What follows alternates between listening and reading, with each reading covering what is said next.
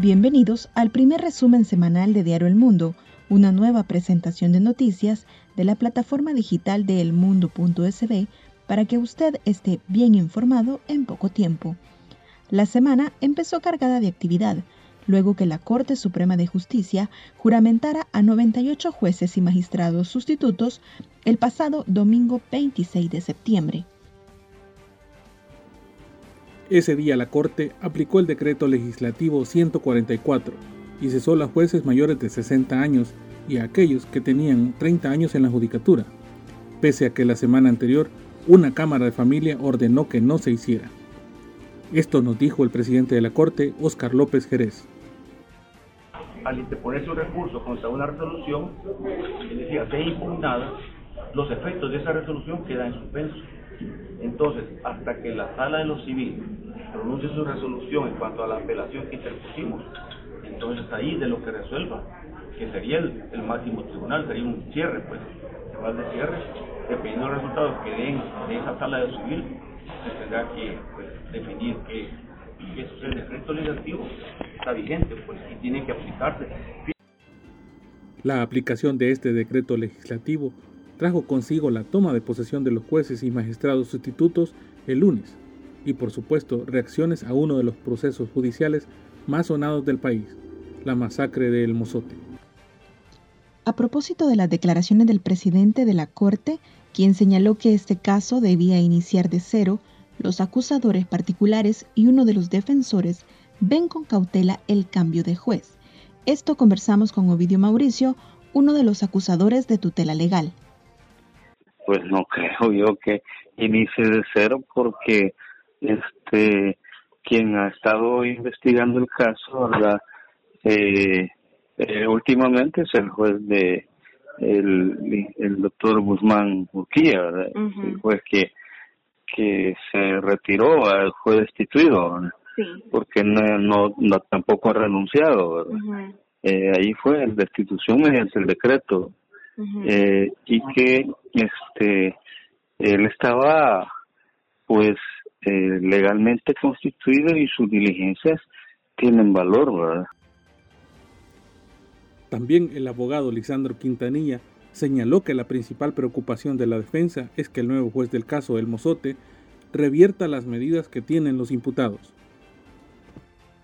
Nuestro temor es que un nuevo juez, ¿verdad? Pueda tener un criterio arbitrario, antojadizo, eh, y que diga, bueno, yo le voy a decretar la detención a todos estos y no me importa que no exista ningún elemento de prueba. Ese es uno, de los temores que, que tenemos.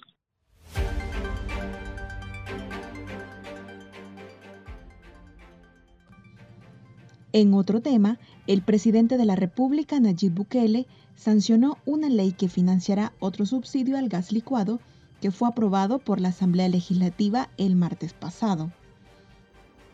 Según la ministra de Economía, María Luisa Hayem, este subsidio beneficiará a 1.5 millones de familias, adicionales al millón que ya tiene subsidio, pero no dijo de cuánto será el monto que se dispondrá. Este decreto faculta al Ministerio de Hacienda a transferir los recursos necesarios e indispensables para subsidiar el gas licuado. Economistas critican que el decreto otorga facultades financieras discrecionales para los ministerios de Hacienda y Economía. Siempre en la Asamblea Legislativa, representantes de la Asamblea Nacional contra la Privatización del Agua reclamaron a los diputados de la Comisión ad hoc que han excluido definiciones de enfoque de género en la redacción de la ley. El lunes, Diario El Mundo publicó un reportaje que pone en evidencia la violencia que enfrentan mujeres y niñas que buscan agua en cantones de Panchimalco.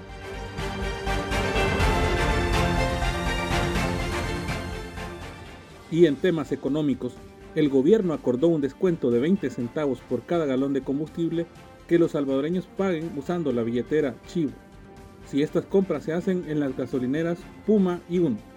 El descuento estará vigente desde el jueves 30 de septiembre hasta el 14 de octubre.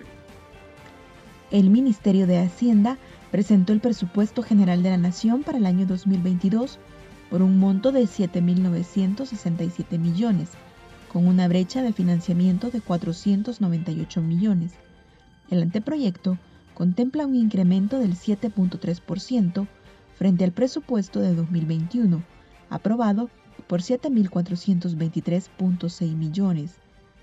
El ministro de Hacienda dijo que las principales apuestas serán educación, salud y seguridad.